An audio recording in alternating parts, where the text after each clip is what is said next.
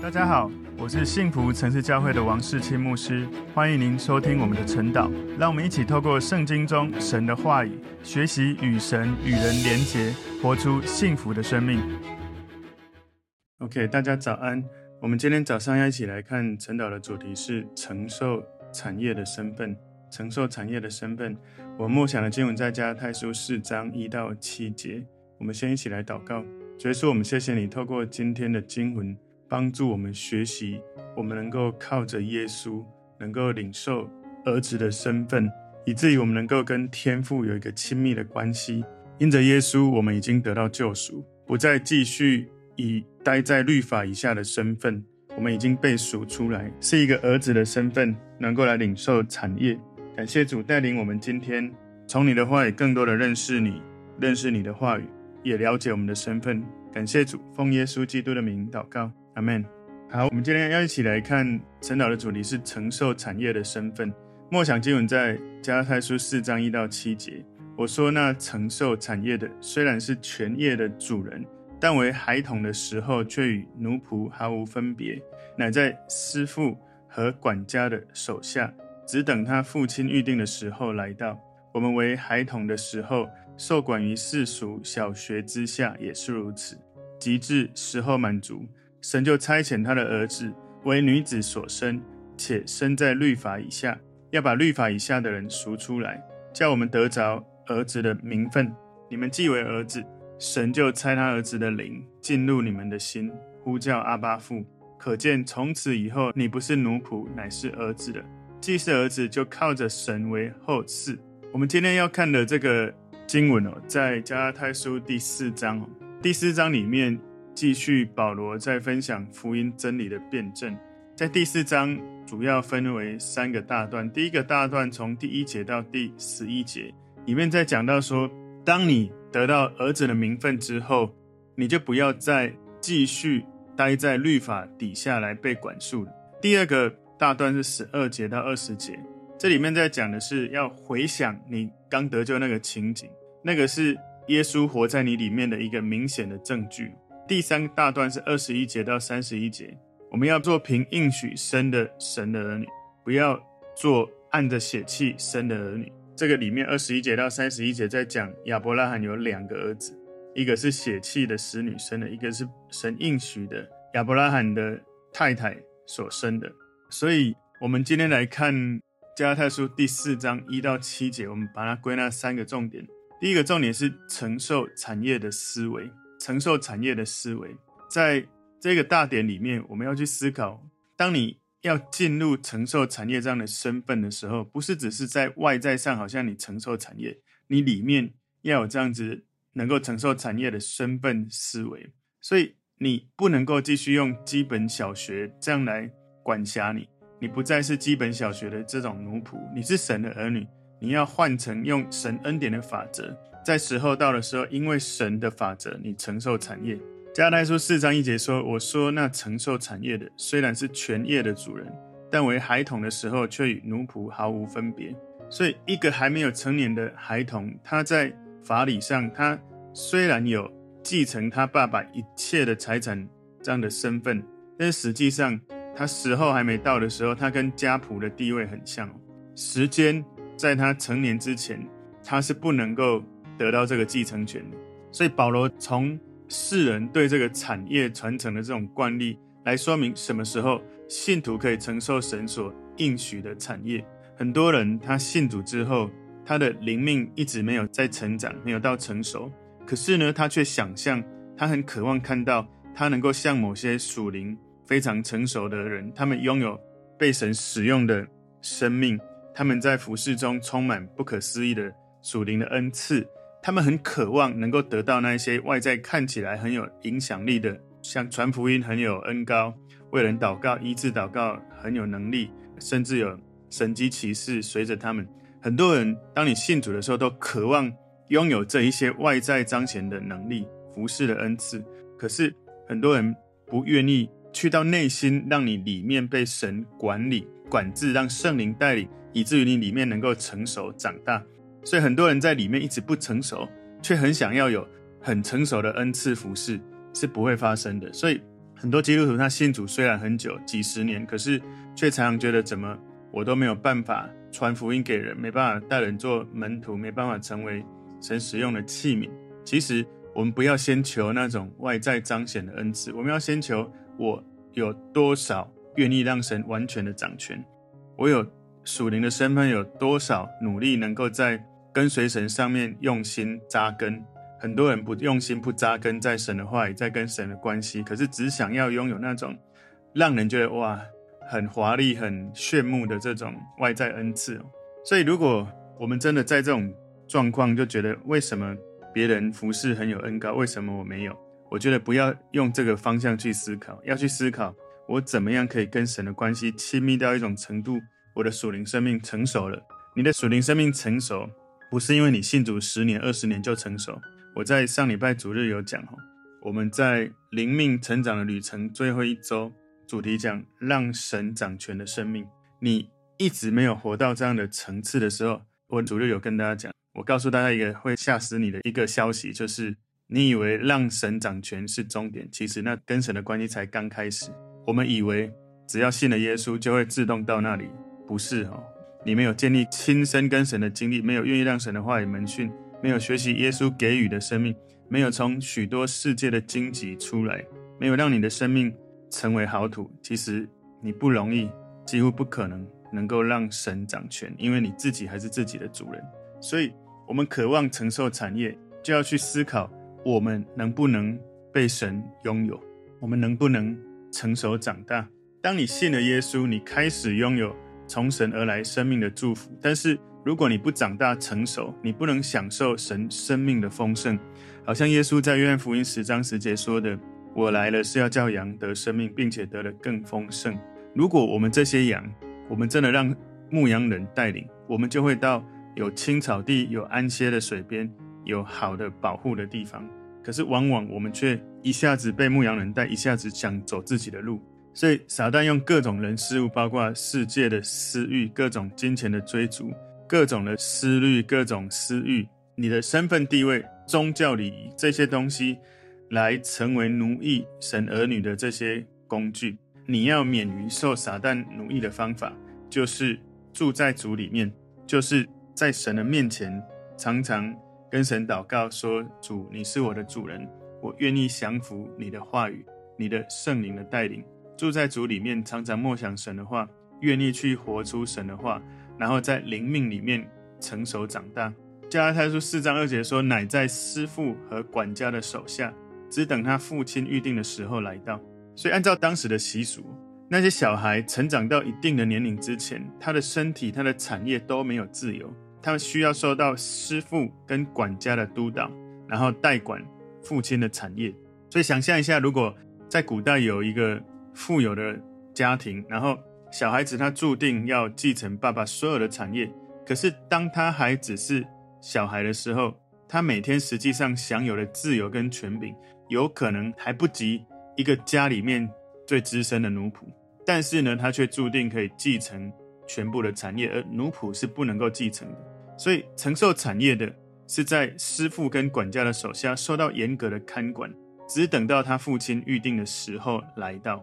加太书四章三节说：“我们。”为孩童的时候，受管于世俗小学之下，也是如此。所以现在保罗在讲到我们属灵的状态是什么样子。你还是孩童的时候，你是在世俗小学之下。我看了 NKJV 英文版哦，他说：“We are bondage under the elements of the world。”我们在这个世界的基本原理元素之下被管制。你知道在加拉太书三章二十六节告诉我们说，你是因为信耶稣基督是神的儿子；而在加拉太书三章二十九节有告诉我们说，我们照着应许是承受产业的。神的应许就是我们会承受产业。加拉太书三章二十四、二十五节告诉我们说，律法是我们的监护人，所以我们还是孩童的时候，律法监管着我们，律法来管制我们，所以律法让我们知道我们这样做是不对，是有问题的。我们许多的人却是一直待在一个世俗小学之下被管制的，因为你在灵性上没有成熟，好像有一些人就会进入宗教主义或是律法主义，没有任何的基本原理之外其他的了解。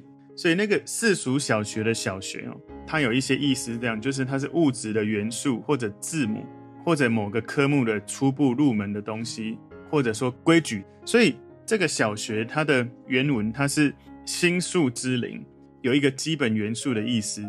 为什么呢？因为希腊的这些思想里面，他们觉得日月星辰是宇宙基本构成的一个构成体，也左右人类的命运的灵体哈。所以，任何东西的第一个事物，最基础的东西，举例来说，就像是万物起源的元素，或者宇宙的物质的原因。如果比较接近我们的日常生活，就是英文字母表里面的 A、B、C 最基础的知识。如果以中文注音符号的最基础的发音，就是 b p m。所以这段经文告诉我们，你还是小孩子的时候，你就成为了宇宙基本元素跟 A、B、C 或者 b p m 的奴仆，那个小学。所以我先用一个词叫最基本原理来取代这个叫世俗小学哦。所以最基本原理，我们要从这个最基本原理挣脱出来。但是许多人他却被这种最基础小学来强调、来捆绑。这样子的想法呢，我们日常生活会听到的叫做因果论或者因果报应。所以很多人就会说。你种什么收什么，事实上这某种程度是对的哈，但是他在神的法则，你等一下会更了解，不能用这个来成为神的法则。所以因果法则，种什么收什么，就支配这个自然世界跟人的思维。所以几乎大部分人就活在这样的观念：我们得到的就是我们应当得到的。如果我们做得好，就会得到好的回报；如果我们做得不好，我们就得到不好的回报。所以保罗在告诫、在提醒加拉太人。要超越这一种最基本原理，进到明白神恩典的地步。所以要清楚哦，这个叫最基本原理，不是说它是错的，但是你不能用这个最基本原理套用在所有神的法则。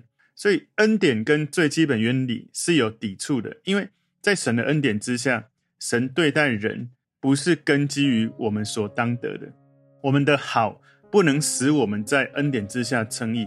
我们做了一切的善事，一切的好事，不能因为这样，我们就在神面前是对的，是好的，是没有罪，不会这样。我们的坏，我们所犯的错误，也不会定我们的罪，因为神他的祝福跟他的恩待，他依据的原则不是最基本原理。神施行的祝福跟恩惠的原因是在神他自己，他是最核心的概念，跟我们没有关系。所以神的原理是耶稣基督。耶稣基督他来到这个世界，他为你上十字架赎了你的罪。你知道，当你信了耶稣的时候，你的罪就被赦免了。如果我们用因果论来看这个，真的是难以理解哈，因为哪有那么简单？你犯了错，你只要说耶稣，我相信你，然后你的罪就没事了。事实上，你真的相信耶稣、认罪悔改的时候，你不是用一种叫做道德规范，说我不能够再犯错，不是这样，是我开始有耶稣的性情在我里面。我没有想要去犯错，我没有想要再犯罪，不是我被规范不能犯罪，是我本身就有神的本质，而神的本质是没有罪的，所以最基本原理本身没有什么不好，我们在生活当中需要去遵行，也需要去使用。不过呢，神为了这个最基本原理定了一个恰当的功用，我们不可以把跟神的关系建立在因果论这个原则里面，所以神对待我们不是依据。赚取跟当得的原则，因为这样的原则太基础啊！你说因果论是错的吗？我不是说它错哈，但是你不能用这个用在跟神的关系，所以很多人很难摆脱这种思维模式。很多人会说：哈，我做一个祷告，我就没罪了，我就有永生了，太简单了吧？这个就是神恩典的法则。可是我们会用因果论，就是我什么都没做，我只是做个祷告，哪有那么简单？所以太多人没办法进入恩典的。这种领受产业的祝福里面，所以我们在神的恩典里面，按着神的法则、神的恩典来行为，非常非常的重要。当我们用赚得或当得的原则活在神的面前的时候，我觉得说，哦，我圣经已经读了十遍了，我应该要非常的属灵。没有，因为你在读那个的时候，你只是为了拿点券，或者你只是为了让别人知道，哇，你读了圣经十遍诶，或者。我每一天都灵修祷告三个小时，祷告六个小时，哇！我应该就很成熟。没有，如果你那一些只是为了宗教仪式，你只是外在仪式，看起来很厉害，但内心不一定有成熟。当然不是说这样子就不会了哈，那个几率是更高。但有一个危险，是为了要变成一种外在行为，你内心没有真的到那个程度，那也是危险的。所以你用赚得或当得的原则活在神的面前，你就被世俗的基本小学管制，你没办法进入神恩典的法则。所以你跟神的关系不能用因果论来看哦，不能说啊，我读了圣经或者我祷告了，神就一定会什么。曾经有弟兄这样问我，他说：“我已经稳定读经祷告，我也十一奉献，我也稳定参加主日小组，为什么我那个祷告神没有成就？这个就是因果论，就是我已经做了这个，我也祷告了，为什么神没有成就呢？有时候这种感觉会不小心把神当你的仆人了。我已经做了这个，为什么你没有做那个？我做 A，你应该做 B，为什么你没做？我们会好像对神有一种抱怨或批评。”所以有一些错误的教导，就是用这种基本原则、最基本原则，而不是依从耶稣的原则。哥罗西书保罗告诉我们，在哥罗西书二章八节说：“你们要谨慎，恐怕有人用他的理学和虚空的妄言，不照着基督，乃照人间的遗传和世上的小学，就把你们掳去。”所以你知道吗？希腊罗马有许多的什么哲学、各种这些研究知识的东西。看起来哇，好迷人！可是那个东西不是照着基督的原则，所以在基督里面，我们向着这个世俗的基本小学，像死了一样。在哥罗西书二章二十节说：“你们若是与基督同死，脱离了世上的小学，为什么能像在世俗中活着，服从那不可拿、不可藏、不可摸等类的规条呢？”所以很多时候，如果你常常还待在这个世俗小学最基本原理之下，这样的基督徒。你会常常过度严谨，以至于变成律法主义或宗教主义的人，然后你的家人就会觉得哇，跟你说话压力好大哦，然后哇，跟你在一起我要做什么，要说什么，哇，压力太大了。但是老实说哈，世风日下，人心不古了，就是时代一直在进步，有时候那个尺寸的拿捏，我们要有从神来的爱，也有从神来的真理，你到底要怎么分辨？其实最好的方法就是。操练你跟神的关系，进到我们在灵命成长的旅程。主日所说的，走到让神掌权的生命的时候，好像瞬间几秒钟，神可以跟你的连接非常的快速，以至于你能够分辨这个时候应该如何遵守真理的原则，这个时候应该如何遵守神慈爱怜悯的原则。这个很多时候我们很难用一个标准说所有的情境。要在那个情境之下，你跟神的关系、神的带领，在真理的框架里面，神的圣灵、神的慈爱、神的公义，都可以同时的完成。你要做的就是操练你的灵性。你跟神说：“神，我完全让你掌权。我失控了，你要我做什么，我都愿意。”昨天在聚会的时候，有人就问我，到底直接要做的方法是什么？好，直接要做的方法，跟神说：“主耶稣，我遇到了跟人的冲突，接下来你要我做什么，我都愿意，请你告诉我。”我们有没有那个勇气跟神这样讲？当你有的时候，你内心深处真的愿意让神掌权的时候，你会经历一种前所未有的清晰感，或者超自然的信念跟想法会从神而来。这是承受产业的身份。今天我们所看的第一个重点，承受产业的思维。第二个重点是从律法以下被赎出来。加太书四章四节前半段说：“及至时候满足。”时候满足这句话有一个含义，就是时间。恰到好处的时候，所以耶稣来的时候，刚好是在神救赎计划最恰到好处的时刻，在当时的世界已经为神要做的事做好了预备。所以这里有一个转折，开启一种对比。基本原理、最基本法则，只是在有限的一段时间，好像主导了一些想法。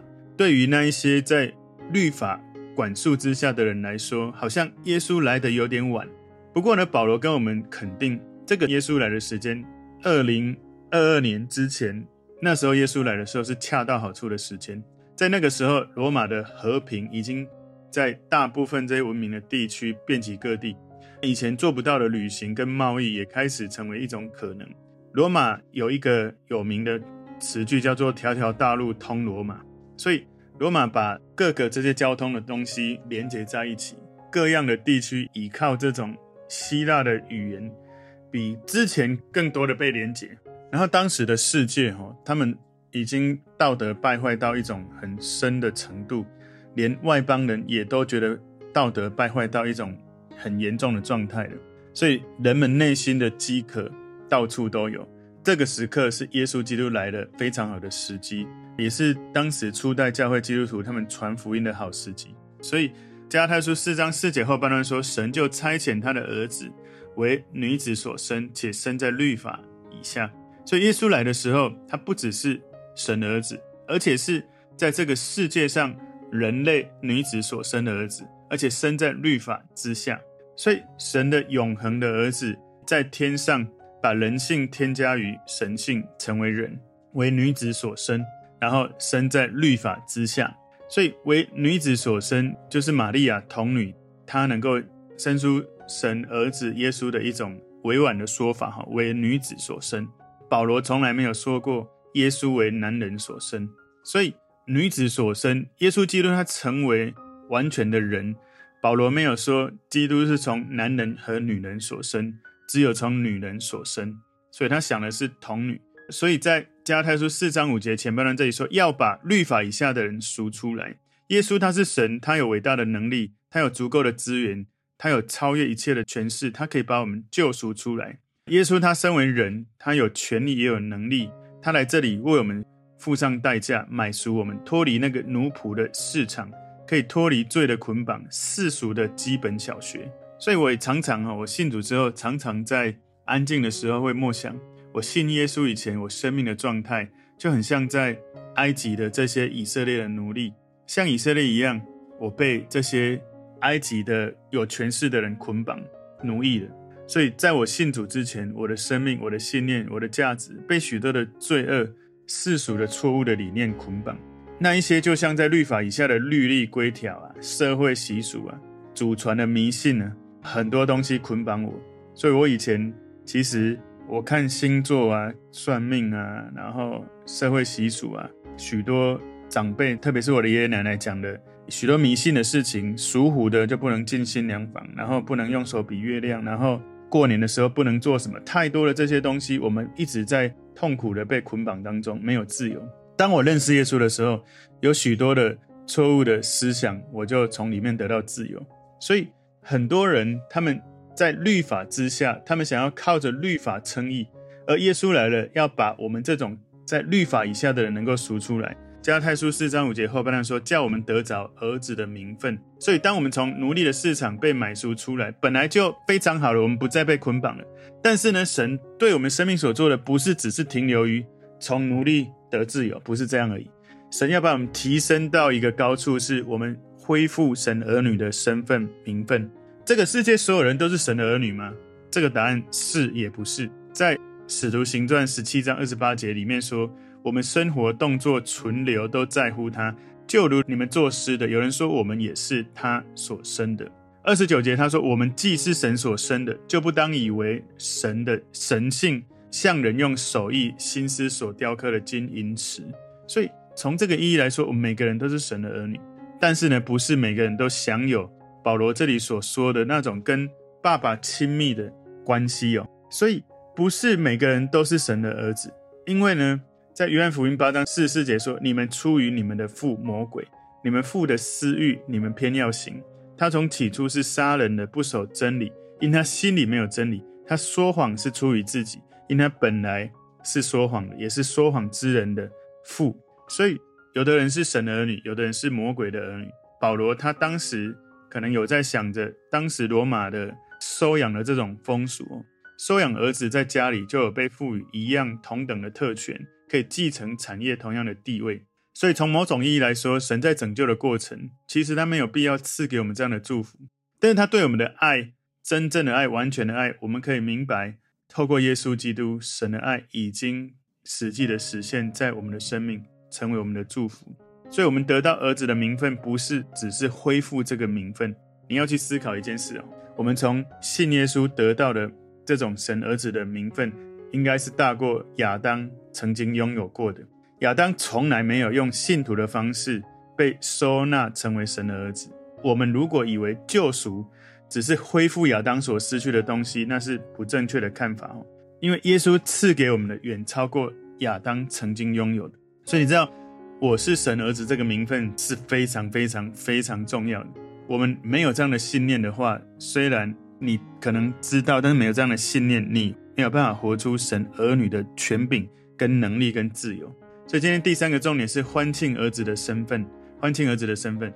加太书四章六节说：“你们既为儿子，神就差他儿子的灵进入你们的心，呼叫阿爸父。”所以实际上，当你真的成为儿子的时候，儿子的灵在你的心里面，这是非常自然的。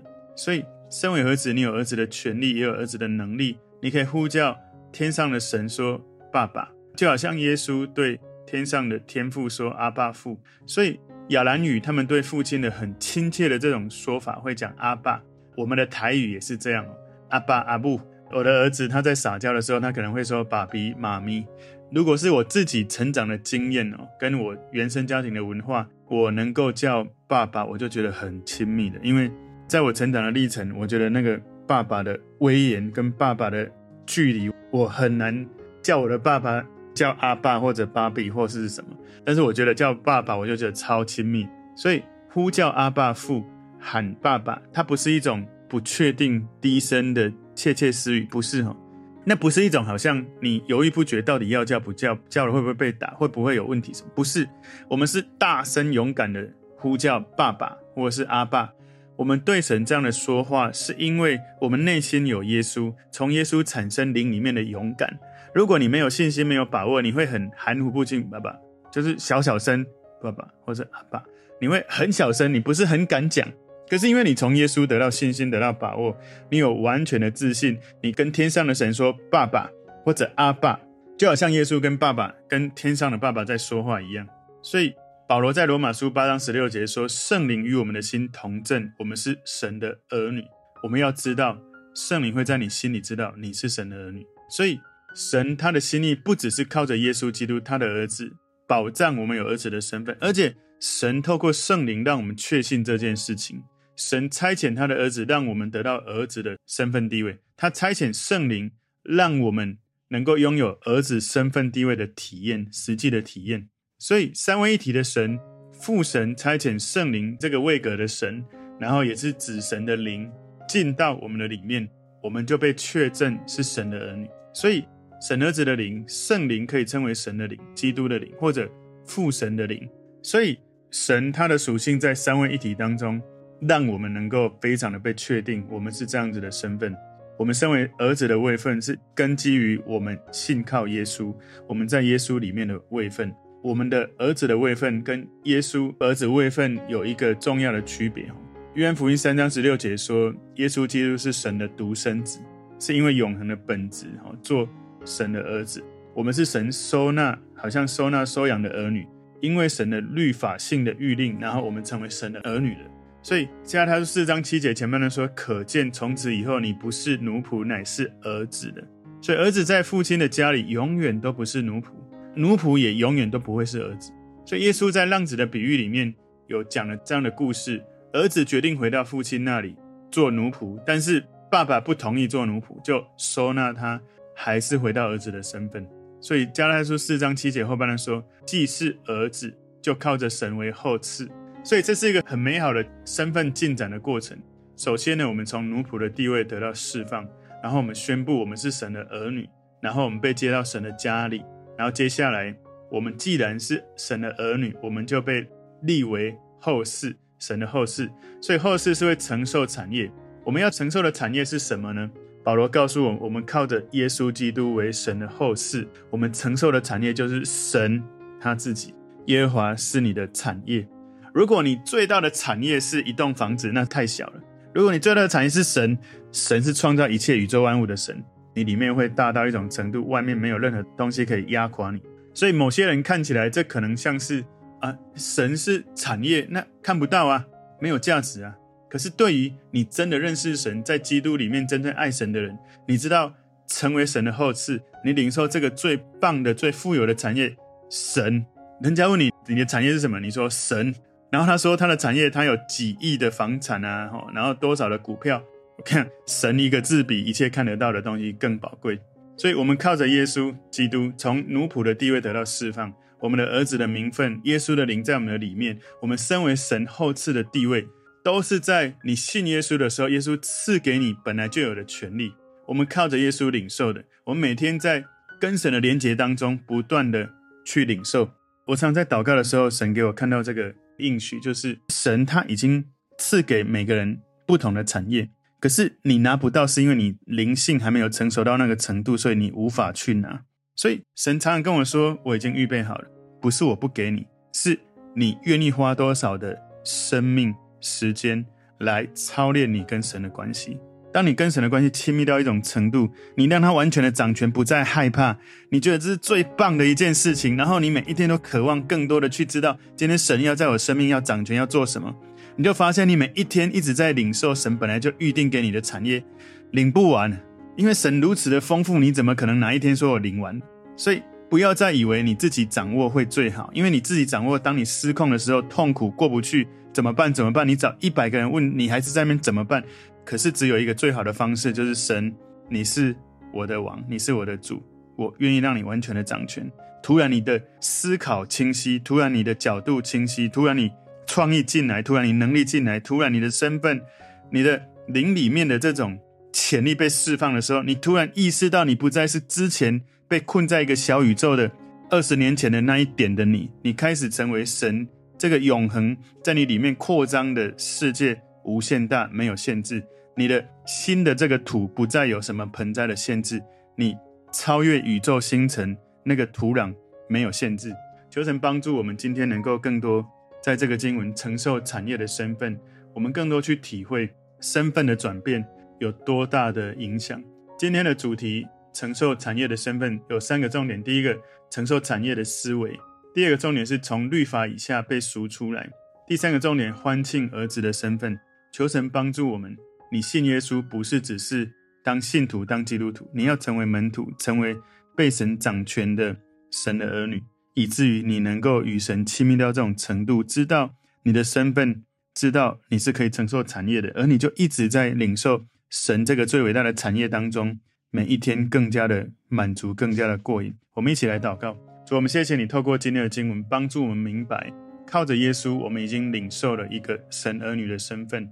求神帮助我们不再回到世俗小学的捆绑，让我们不断在神的真理、恩典的真理、神的话语当中持续的被你建造，能够领受产业，能够活出应许。奉耶稣基督的名祷告，阿门。